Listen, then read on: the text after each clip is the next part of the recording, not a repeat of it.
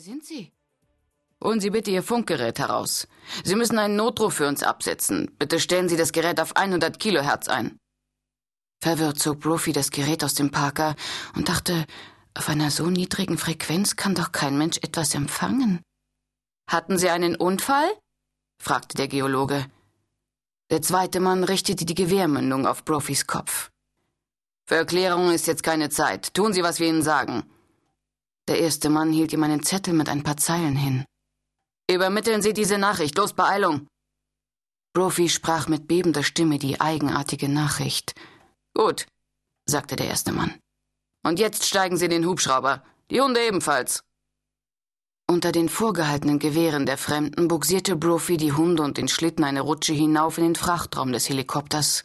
Kaum dass er an Bord war, hob der Hubschrauber ab. Wer sind Sie? Rief der Geologe den Männern zu, doch die Männer blieben stumm. Ein eisiger Wind pfiff durch die offene Ladeluke. Profis Hunde waren noch immer in ihrem Geschirr und winselten. Sie könnten wenigstens die Luke zumachen. Die Männer gaben keine Antwort. Der Hubschrauber war bald auf rund 1200 Meter gestiegen. Unvermittelt packten die Männer den schwer beladenen Schlitten und schoben ihn zur Ladeluke hinaus. Sekundenbruchteile darauf verschwanden die jaulenden Huskies in der Tiefe. Mit einem wütenden Schrei sprang Brophy auf. Die Männer packten ihn und schoben ihn zur Luke.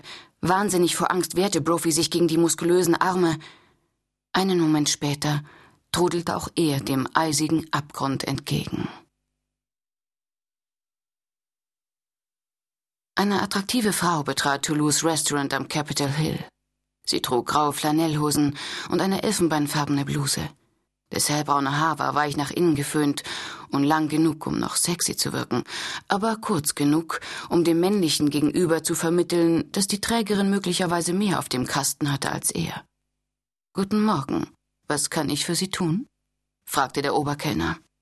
Ich bin mit Senator Sexton zum Frühstück verabredet, antwortete sie.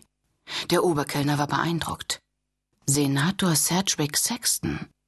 Als Sieger aller Vorwahlen der Republikaner am Superdienstag hatte er nahezu die Garantie, als Kandidat für das Amt des Präsidenten der Vereinigten Staaten anzutreten.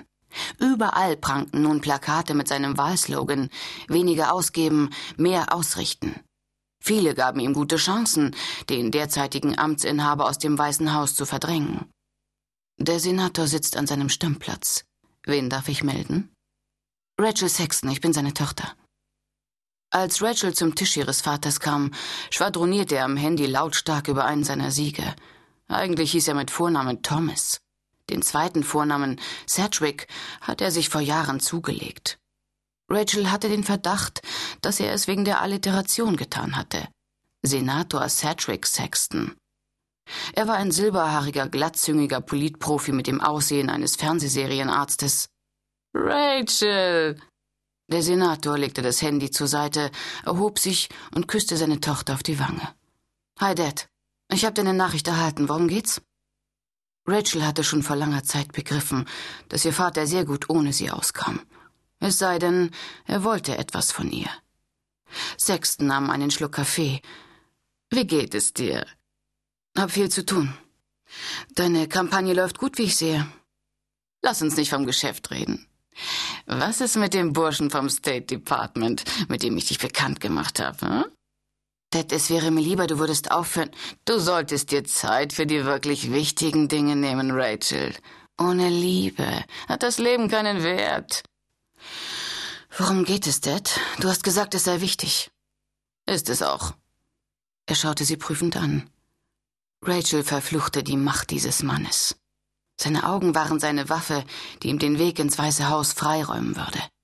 Seine Augen konnten sich aufs Stichwort mit Tränen füllen, um im nächsten Moment wieder klar zu blicken und die leidenschaftliche Seele eines Mannes zutage treten zu lassen, der mit jedem einen Vertrauensbund zu schließen bereit war. Rachels Vertrauen hatte er jedoch verspielt. Ich möchte dir einen Rettungsring zuwerfen. Ich wusste gar nicht, dass ich absaufe. Du säufst auch nicht ab, aber der Präsident.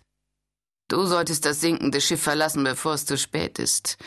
Du kannst für mich arbeiten. Ich hoffe, das war nicht der Grund, dass du mich eingeladen hast. Begreifst du denn nicht, Rachel, dass es ein schlechtes Licht auf mich wirft, wenn du für ihn arbeitest? Es ist